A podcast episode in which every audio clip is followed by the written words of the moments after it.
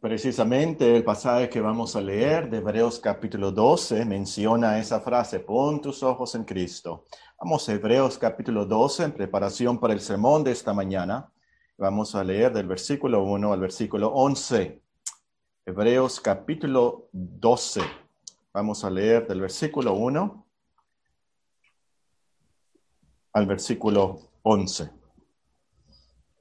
Sigan con sus vistas la lectura de la escritura y vamos a leer después un salmo eh, a manera de oración. Pero antes escuchemos Hebreos capítulo 12, el versículo 1. Por tanto, nosotros también, teniendo en derredor nuestro tan grande nube de testigos, despojémonos de todo peso y el pecado que nos asedia, y corramos con paciencia la carrera que tenemos por delante, puestos los ojos en Jesús, el autor y consumador de la fe el cual por el gozo puesto delante de él sufrió la cruz, menospreciando lo propio, y se sentó a la diestra del trono de Dios. Considera aquel que sufrió tal contradicción de pecadores contra sí mismo, para que vuestro ánimo no se canse hasta desmayar. Porque aún no habéis resistido hasta la sangre, combatiendo contra el pecado, y habéis ya olvidado la exhortación que como hijos se os dirige diciendo, Hijo mío, no menosprecies la disciplina del Señor ni desmayes cuando eres reprendido por él, porque el Señor al que ama disciplina y azota a todo aquel que recibe por hijo. Si soportáis la disciplina, Dios os trata como hijos, porque ¿qué hijo es aquel a quien el Padre no disciplina? Pero si se os deja sin disciplina, de la cual todos han sido participantes, entonces sois bastardos y no hijos. Por otra parte, tuvimos a nuestros padres terrenales que nos disciplinaban y los venerábamos. ¿Por qué no obedeceremos mucho mejor al Padre de los Espíritus y viviremos? Aquellos, ciertamente por pocos días, nos disciplinaban como a ellos les parecía, pero este para lo que nos es provechoso, para que participemos de su santidad. Es verdad que ninguna disciplina al presente parece ser causa de gozo, sino de tristeza, pero después da fruto pasible de justicia a los que en ella han sido ejercitados. Dios bendiga esta lectura de la Escritura. Vamos a buscar ahora en el libro de los Salmos, el Salmo 25, y vamos a orar todos juntos en voz alta. Salmo 25. No todo el Salmo, vamos a orar los primeros versículos, versículo 1 hasta el versículo 11. Salmo 25, versículo 1 al 11, todos juntos en voz alta, manera de oración. A ti, oh Jehová, levantaré mi alma. Dios mío, en ti confío. No sea yo avergonzado. No se alegren de mí mis enemigos. Ciertamente ninguno de cuantos esperan en ti será confundido. Serán avergonzados los que se rebelan sin causa. Muéstrame, oh Jehová, tus caminos, enséñame tus sendas. Encamíname en tu verdad y enséñame, porque tú eres el Dios de mi salvación. En ti he esperado todo el día. Acuérdate, oh Jehová, de tus piedades y de tus misericordias que son perpetuas. Los pecados de mi juventud y de mis rebeliones no te acuerdes. Conforme a tu misericordia, acuérdate de mí, por tu bondad, oh Jehová. Bueno y recto es Jehová. Por tanto, Él enseñará a los pecadores el camino, encaminará a los humildes por el juicio y enseñará a los mansos su carrera. Todas las sendas de Jehová son misericordia y verdad para los que guardan su pacto y sus testimonios. Por amor de tu nombre, oh Jehová, perdonarás también mi pecado, que es grande. En nombre de Cristo Jesús. Amén. Sentémonos, hermanos, y busquemos en nuestras Biblias Hebreos capítulo 12 y el versículo 3. Hebreos capítulo 12 y el versículo 3. Según las estadísticas, el sermón más escuchado en nuestra página de sermones bíblicos es el, sermón titulado El desánimo, el desánimo. Y no me sorprende, el desánimo es una arma muy poderosa del diablo. En nuestros días vivimos en circunstancias que fácilmente nos pueden desanimar. Además de la pandemia en sí, hay muchos problemas económicos, sociales, Vivimos en una época de ateísmo, libertinaje. La sociedad, el gobierno, está atacando los principios cristianos fundamentales del matrimonio, la familia y aún el orden social. Es fácil, muy fácil que nos desanimemos porque al parecer hay pocos cristianos reales, no hay avivamiento. Con razón, tanta gente escucha el sermón, el desánimo. O esta mañana aprenderemos de ese tema estudiando Hebreos 12.3. Hebreos 12.3. Considerad aquel que sufrió tal contradicción de pecadores contra sí mismo, para que vuestro ánimo no se canse hasta desmayar. Antes de estudiar este versículo, recordemos por qué lo tenemos en la Biblia, por qué lo escribió el autor de Hebreos. Este libro fue escrito a unos hermanos, hebreos por supuesto, judíos, que estaban a punto de desertar la cristiandad, pues estaban muy desanimados, muy desanimados, además de los problemas de tribulaciones normales de la cristiandad, sus parientes hebreos los rechazaban, les echaban en cara porque habían dejado la religión de sus padres. Además de los problemas que les causaban sus parientes, eran maltratados también por los que no eran hebreos, por los gentiles y a tal grado que a muchos les confiscaron sus propiedades y a muchos también los encerraron en la cárcel tan solo por ser cristianos. Así que algunos estaban pensando que les sería mejor volverse al judaísmo, a la religión de sus padres. Para animarlos, el autor de Hebreos les enseña que la cristiandad es mejor, mucho mejor. Es la única manera de adorar a Dios, porque Cristo es mejor mejor que los ángeles, mejor que Moisés, mejor que los sacerdotes. La religión cristiana está basada en un mejor pacto, un mejor sacrificio y una mejor esperanza. De esto es lo que nos escribe el autor de Hebreos. Y además les dice lo que tienen que hacer, lo único que tienen que hacer, la salvación es confiar en Cristo. Y que así lo hicieron los hebreos en los tiempos antiguos. De hecho, en su lista de Hebreos 11, comienza con la fe de Abel. No sé si ustedes han notado esto. Hebreos 11, ese salón de fama de los seres de la fe, comienza con la fe de Abel. Y ustedes pueden leer acerca de esos héroes de la fe que creyeron en Cristo. Desde la antigüedad, esos judíos y hebreos creyeron en Cristo. El autor entonces los motiva a seguir adelante creyendo en Cristo. Y los motiva con esas famosas palabras de Hebreos 12.1. Por tanto, nosotros también, teniendo alrededor nuestro tan grande nube de testigos, despojémonos de todo peso y el pecado que nos asedia. Corramos con paciencia la carrera que tenemos por delante, puesto los ojos en Jesús, el autor y consumador de la fe, el cual por el gozo puesto delante de él sufrió la cruz, menospreciado el oprobio, y se sentó a la diestra del trono de Dios. Y es entonces que tenemos nuestro texto. Considerad aquel que sufrió tal contradicción de pecadores contra sí mismo, para que vuestro ánimo no se canse hasta desmayar. Ese es el contexto entonces de nuestro versículo. El versículo en sí es fácil de dividir. En la primera parte del versículo tenemos la descripción de la vacuna contra el desánimo. La descripción de la vacuna contra el desánimo. Considerad aquel que sufrió tal contradicción de pecadores contra sí mismo. En la segunda parte tenemos la descripción de la grave enfermedad que hay que prevenir para que vuestro ánimo no se canse hasta desmayar. Entonces tenemos aquí la descripción de la grave enfermedad del desánimo para que vuestro ánimo no se canse hasta desmayar. Para apreciar la vacuna, y todos queramos ponernos esta vacuna, comenzaremos la segunda parte con la segunda parte del versículo, para que vuestro ánimo no se canse hasta desmayar. Esta frase literalmente dice, para que vuestra alma no se canse hasta desmayar. El, el ánimo de nuestro texto entonces es el ánima, el alma, lo más profundo de nuestro ser, e, el yo real, entonces, no es el sentimiento de estoy motivado o tengo ganas o no tengo ganas, pero se trata de la energía, por así decirlo, la energía misma de nuestra alma. Y el desmayar aquí no es un simple desvanecimiento. Este cansancio nos mata.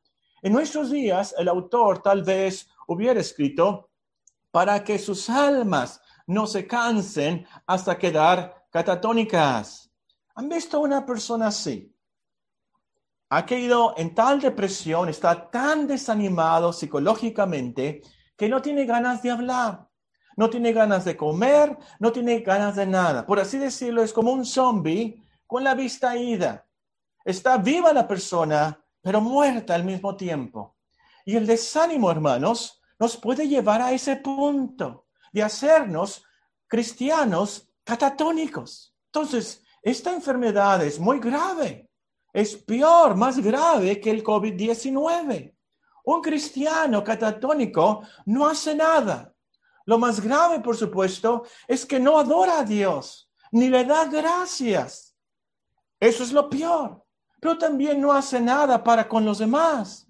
No los ama, no hace buenas obras, ni siquiera hace algo por sí mismo, ni físicamente, ni siquiera quiere comer, ni espiritualmente. Y esto es lo más horrible entonces. Los hebreos estaban muy desanimados por los problemas y los maltratos que estaban sufriendo. Por eso estaban muy desanimados. ¿Lo que nos puede desanimar a nosotros en nuestros días? Personalmente, ¿qué puede causarte que tu ánimo se canse hasta desmayar? Ahora, el diablo es muy astuto en esto. Al comerciante de Nogales, por ejemplo, lo va a desanimar mucho con las noticias que las fronteras seguirán cerradas otro mes. Al estudiante tal vez lo va a desanimar mucho y también a las madres, ¿verdad? Las van a desanimar mucho eh, con el anuncio que las clases seguirán en línea por otro mes o por otro año. Y los va a desanimar muchísimo.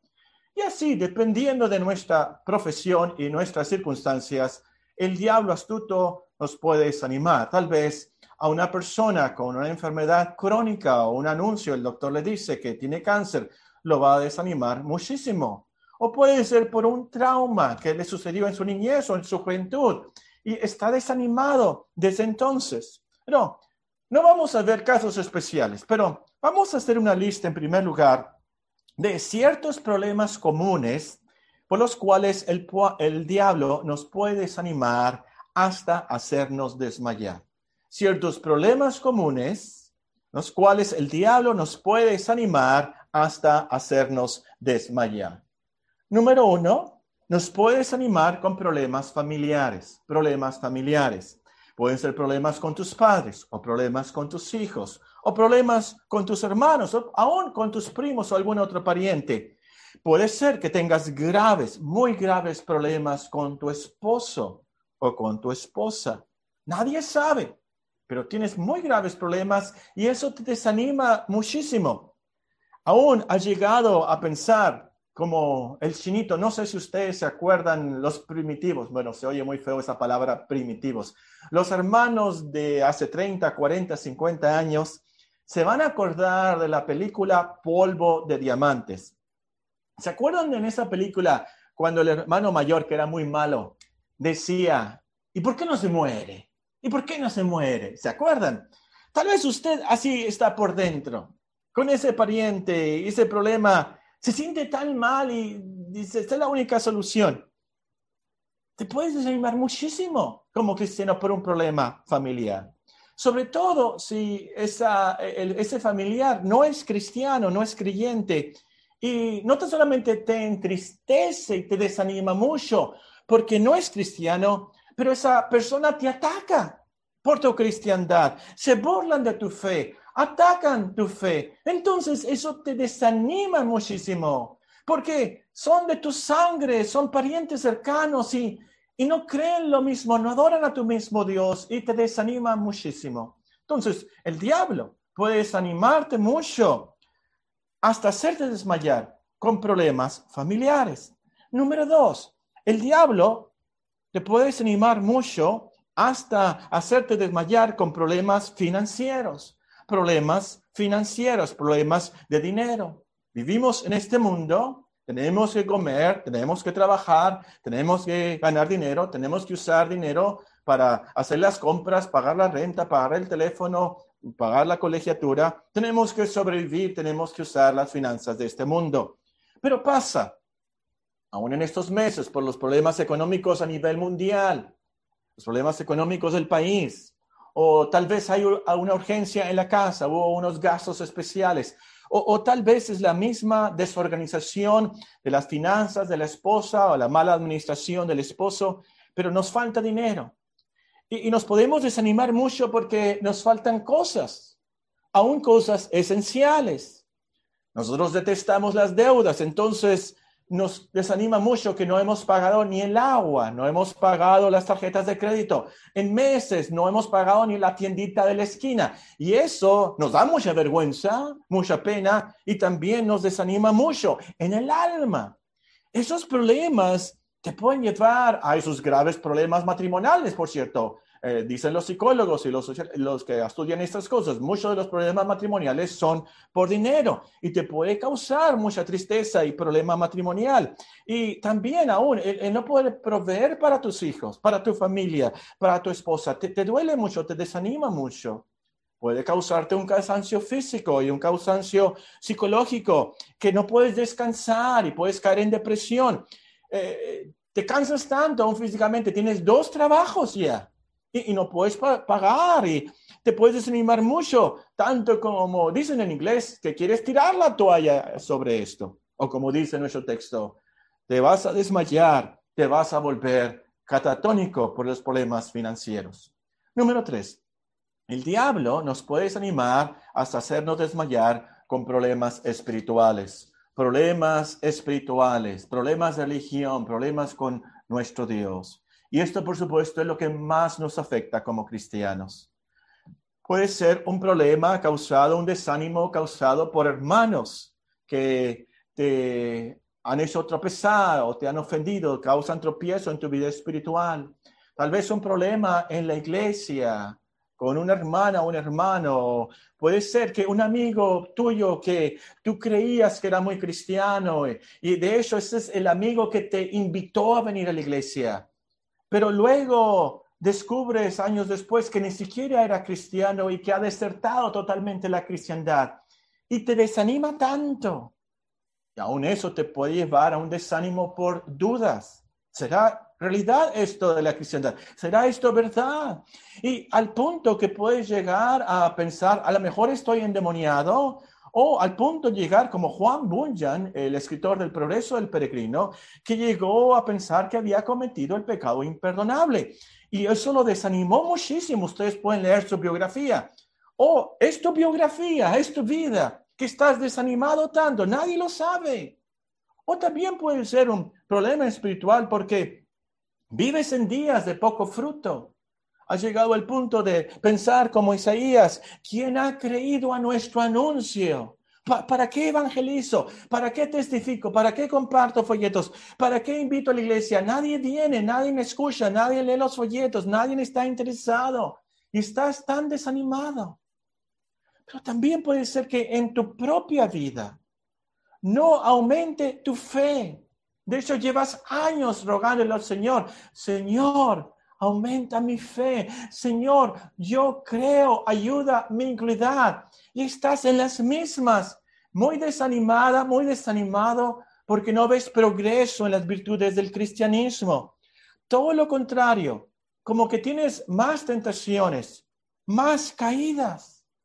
Y por cierto, es por algo que el versículo que sigue a nuestro texto de Hebreos 12.3 nos dice en Hebreos 12.4, porque aún no habéis resistido hasta la sangre combatiendo contra el pecado. Y el diablo sabe muy bien que nos puede desanimar mucho hasta hacernos desmayar por problemas de esos pecados que nos asedian. Problemas espirituales contra los cuales luchamos desde nuestra juventud. Ahora, lo repito, el diablo es muy astuto honesto.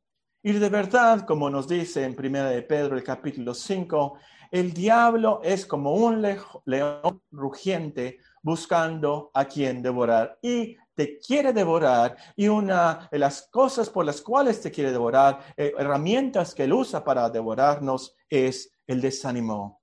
Y nos, nos desanima mucho con esas tentaciones, esos pecados, esas dudas. Y puede ser que nos desanime hasta desmayar.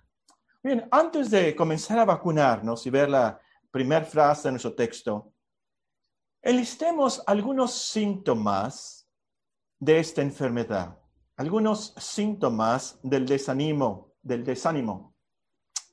¿Cómo sabemos que estamos desanimados, en peligro de desmayar? ¿Qué evidencias, qué síntomas, qué nos duele, qué nos afecta? Que es evidencia que tenemos esta enfermedad. No, no sé si a ustedes les ha tocado conocer a una persona que obviamente está muy enferma, pero se niega a ir al médico. La persona dice que está bien, pero es obvio que está grave de hecho porque está blanco, anémico, apenas y puede caminar, tiene fiebres, no come, pero de todas maneras dice, no tengo nada. No quiero ir con el doctor, no quiero tomarme ninguna medicina, ninguna vitamina. Así, puede ser que usted ya haya sido contagiado por el desánimo y usted lo niegue. Y luego no quiera vacunarse, no quiera tomar la medicina, no quiera ir al médico de médicos. Es importante entonces reconocer, evaluarse, examinarse a uno mismo para saber si estamos en esa época, en esa etapa, en esa enfermedad de desánimo en nuestras vidas. Muy importante entonces, noten los síntomas, examínense a usted mismo si los tiene o no. ¿Cuáles son algunos síntomas que estás enfermo, enferma del desánimo? Primer síntoma, ya no tienes un vivo interés por leer la Biblia, por orar, por asistir a la iglesia, tomar la Santa Cena. No tienes un vivo interés por leer la Biblia. Antes llevabas tu Nuevo Testamento azulito a la escuela y a la hora de recreo, lo primero que hacías antes de ir a la cooperativa era leer un versículo, leer un capítulo, te encantaba, pero ahora no. Antes tenías un vivo interés por orar. Eres, eras el primero en el tiempo de oración los miércoles, pero ahora ni siquiera oras por los alimentos. Antes querías venir a la iglesia por la mañana y por la tarde y le decías al pastor, a los ancianos, ¿por qué no tenemos un, estudio especial? Y tenías ese ánimo, ese interés, sobre todo por la Santa Cena. Me dio mucho gusto, por cierto, que uno de los hermanos comentó, eh, eh, extrañamos, debemos de tener la Santa Cena, hace mucho que no tenemos la Santa Cena. Pero tú, ¿has pensado estos seis meses en la Santa Cena? ¿Tienes un interés ya en volver a la iglesia para participar de la mesa del Señor? Antes tu conciencia te llamaba la atención cuando fallabas en tu programa de lecturas, pero ahora nada. No lo dices, por supuesto, pero si escarbáramos en tu inconsciente, descubriríamos que piensas en lo más profundo de tu ser, ya no vale la pena. No vale la pena esforzarse. No vale la pena disciplinarse. No tengo ganas de buscar a Dios. Si has llegado a ese punto, hermana, hermana, entonces estás muy desanimado, a punto de desmayarte. Ese es el primer síntoma. Ya no tienes un vivo interés por la Biblia, por orar, por la iglesia, por los sacramentos. Segundo síntoma, ya no te afecta pecar contra Dios. Ya no te afecta pecar contra Dios. Por supuesto, si asesinas a alguien o te drogas, sí te afecta algo. Espero, espero que te afecte. Pero ahora dices mentiras como si nada. Además de mentiritas rosas y blancas, dices mentiritas negras y ya no te afecta nada. Le gritas al esposo, le gritas a la esposa, como si nada, ya no te afecta. Trabajas en domingo, no te afecta para nada. Ves películas R, no te afecta nada. Antes tu conciencia y te afectaba pecar contra Dios, ahora nada. Qué triste y trágico. Pero si has llegado a ese punto, de seguro que estás muy desanimado, y vas a caer a un punto catatónico. Segundo síntoma, ya no te afecta pecar contra Dios. Tercer síntoma, no tienes ninguna motivación para ayudar a otros a conocer de Dios. No tienes motivación alguna de ayudar a otros a que conozcan de Dios, que conozcan el Evangelio. Te ha desanimado tanto que la gente no responde. Tus amigos los invitas una y otra vez y no vienen, no escuchan los mensajes por internet. Entonces, ya no estás evangelizando, ya no estás invitando, estás desanimado, porque además de que los amigos no vienen, se están burlando de ti. Y piensas, ya no vale la pena, la gente no quiere escuchar, la gente no tiene tiempo. Si estás y has llegado a ese punto, entonces estás desanimado, estás desanimada, en peligro de desmayar. Entonces, tercer síntoma, no tienes motivación alguna por ayudar a otros a conocer de Dios. Cuarto síntoma, piensas que antes de ser cristiano te iba mejor, que disfrutabas más la vida cuando no eras cristiano. Piensas, te imaginas, supones que antes de ser cristiana te iba mejor, disfrutabas más la vida. Y ahora que eres cristiana? No. Eso es lo que le pasó a Saf. Cayó en esa tentación de pensar eso. Ustedes pueden leerlo en el Salmo 73. Él es muy transparente y sincero en cuanto a esto. Yo les leo una vez más de Números, el capítulo 21, y escuchen lo que dice el versículo 4. Después, hablando del pueblo de Dios, después partieron del monte de Or, camino del Mar Rojo, para rodear la tierra de Dom. Y se desanimó el pueblo por el camino. Y se desanimó el pueblo por el camino y habló el pueblo contra Dios y contra Moisés. ¿Por qué nos hiciste subir de Egipto para que muramos en este desierto? Pues no hay pan ni agua y nuestra alma tiene fastidio de este pan tan liviano. El pueblo se desanimó. Y el primer síntoma, la primera evidencia de ellos fue, estábamos en Egipto nos iba mejor. Allá comíamos pepinos y pueros y... Y ahora nos va muy mal. Nos iba mejor antes. ¿Por qué nos sacó Dios para que muramos en este desierto? Por supuesto, ustedes conocen la historia. Era lo mejor que les pudiera haber pasado. Dios los sacó de la esclavitud, iban a la tierra prometida, la tierra que fluye, leche y miel. Pero estaban desanimados y ellos pensaban, antes me iba mejor. Tal vez usted piense eso. Antes, mucho mejor. Antes nada de tentaciones, antes nada de tribulaciones. Mejor cuando no era cristiana, cuando no era cristiano. Si has llegado a ese punto, quiere decir que te has desanimado mucho. Es el cuarto síntoma. Piensas que antes te iba mejor de ser cristiano, que disfrutabas más la vida. Quinto síntoma, pasas la gran mayoría del tiempo inactivo. Pasas la gran mayoría del tiempo de tu vida inactiva. No que siempre te la lleves acostada sin fin. Entretenimiento sin fin. En deportes, compras, películas, pláticas. Realmente inactivo en cosas reales, espirituales de la vida, que a lo último van a contar en la eternidad. Con trabajo, lees la promesa del día. Con trabajo, piensas en alguna cosa, alguna promesa de Dios. Con trabajo, piensas en la eternidad. O como dice el apóstol Pablo, esas manos de la vida eterna.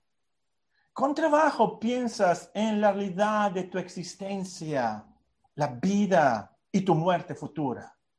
En cuanto a eso, totalmente inactivo, no estás ni siquiera pensando, estás, por así decirlo, catatónico a las cosas de Dios. Ese es el penúltimo síntoma, pasas la gran mayoría del tiempo inactivo.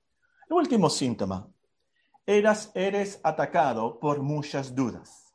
Eres atacado por muchas dudas. Dudas ahora de las promesas de Dios, dudas ahora hasta de la Biblia, dudas de los milagros de la Biblia, dudas de las profecías de la Biblia, dudas de lo que enseña acerca del diablo, lo que enseña acerca de Cristo, lo que enseña acerca de la vida, lo que dudas, lo que enseña acerca del juicio venidero. Dudas de ti mismo, de tu cristiandad, en el sentido de que dudas que vas a cambiar, que Dios te está transformando. Dudas ya del cristianismo en total y ha llegado, confiésalo, sea honesto, ha llegado a dudar hasta de Dios mismo. Si tienes alguno de estos síntomas, muy probablemente estés muy enfermo del desánimo y estás por desmayar. ¿Cuál es la medicina? O mejor, ¿cuál es la vacuna para no enfermarnos con ese desánimo letal? Leemos en la primera parte del versículo. Considerar, Hebreos 12.3, considerar aquel que sufrió tal contradicción de pecadores contra sí mismo, para que vuestro ánimo no se canse hasta desmayar. Dios mediante estudiaremos este mandamiento y noten que es un mandamiento, considerar. Tenemos que considerar a Cristo. Él es quien sufrió tal contradicción de pecadores contra sí mismo. Cristo es la respuesta del desánimo, su evangelio, su ejemplo. El tiempo no nos alcanza en esta mañana para hacer justicia a esta parte del versículo, que es la principal, esta vacuna. Entonces, la corté, la dividí en dos sermones, pero quiero terminar esta mañana con unas exhortaciones y consolaciones pastorales. Unas exhortaciones y consolaciones pastorales de nuestro tema. Primera, cuidado con el desánimo en tu vida. Mucho cuidado con el desánimo en tu vida. Considera aquel que sufrió tal contradicción de pecadores contra sí mismo para que vuestro ánimo no se canse hasta desmayar. El desánimo es muy, pero muy peligroso. Detéctalo desde el principio y vénselo en Cristo resuélvelo ante cualquier indicio. No pienses y luego se me va a quitar. Ya llevas dos, tres semanas así. Mucho cuidado. Cuidado con el desánimo en tu vida. Hay muchas personas, muchos cristianos, mejor dicho, que piensan, bueno, si yo no caigo en la tentación de la borrachera, si yo no caigo en la en, la tentación de las drogas, si yo no caigo en esas tentaciones, pues estoy bien, no, no me va a ir tan mal, voy al cielo, voy a seguir. Pero el diablo no te va a tentar a ti a la borrachera. A mí no me va a tentar, de seguro, porque yo le tengo alergia al alcohol. Yo no puedo tomar una cerveza, no puedo tomar una copa de vino, no puedo comer ni siquiera los chocolates de cereza tan ricos en Navidad, esos chocolates que tienen licor tan riquísimos. Yo no los puedo comer porque me da una jaqueca, una migraña terrible. Así que el diablo sabe muy bien, a mí no me va a tentar con el alcohol, pero me va a tentar al desánimo. Y a ti te va a tentar al desánimo. Esto es muy común. Porque el diablo sabe muy bien que no estamos alerta a este gran peligro y a esta gran tentación. Entonces, resuelve. Al principio, ante cualquier indicio, vence el desánimo a través de Cristo. Número dos, exhortación y consolación número dos. Resuelve cada uno de los síntomas del desánimo que tú sientas. Resuelve cada uno de los síntomas del desánimo en cuanto lo sientas. Cada uno de los síntomas que mencioné tiene alivio, sea la falta de motivación, sean las dudas, sean pensamientos negativos, sean pecados, sea alguna debilidad. Confiésalos al Señor. Pídele que te sane y Él lo hará. Para eso vino, para sanar a los enfermos. Él le dijo a los fariseos, ¿se acuerdan? Estaba en la casa de Mateo, el publicano, los fariseos y los sacerdotes de esos días se enojaron y pensaron, qué hipócrita y este porque está comiendo con los pecadores. ¿Se acuerdan qué dijo nuestro Señor Jesucristo? Eh, eh, los sanos no tienen necesidad de el médico, son los enfermos. Y nosotros estamos enfermos con esos síntomas, con estas fiebres, con estos dolores, nos afectan. Él vino a sanarnos, es, por eso es nuestro Salvador. Pídele ayuda. Número tres. Número uno, cuidado con el desánimo en tu vida. Número dos, resuelve cada uno de los síntomas del desánimo en, que sientas. Y número tres, ayuda a los que tienden a desanimarse. Ayuda, socorre a los que tienden a desanimarse. El apóstol tenía a estos hermanos en mente cuando escribió en Primera Tesalonicenses el capítulo 5 y el versículo 14. Primera Tesalonicenses el capítulo 5 y el versículo 14. Primera Tesalonicenses 5, 14. También os rogamos, hermanos, que amonestéis a los ociosos que alentéis a los de poco ánimo, que sostengáis a los débiles, que seáis pacientes para con todos. El apóstol no exagera cuando usa esa palabra, os rogamos, hermanos, que alentéis a los de poco ánimo, porque él sabe, esos hermanos están en un gran peligro del desánimo. Esos hermanos saben el, Pablo sabe que esos hermanos están en gran peligro, peligro de caer en un tiempo de cristiandad catatónica que es tan fatal. Entonces, ayuda tú, socorre a los que tienden a desanimarse. A lo mejor por eso, a lo mejor por eso el Señor ha permitido que pases por desánimos en tu vida, para que tengas compasión de los que se desaniman y les ayudes con sabiduría y mucha compasión. Hay algunos, ¿verdad?, que no tienen paciencia con la hermana Tiburcia o con el hermano, ¿verdad? Poco ánimo. Siempre, siempre tristes. Siempre, siempre cansados. Siempre, siempre, siempre desanimados. Y pensamos, ¿qué le pasa a esta hermana? ¿Qué le pasa a este hermano?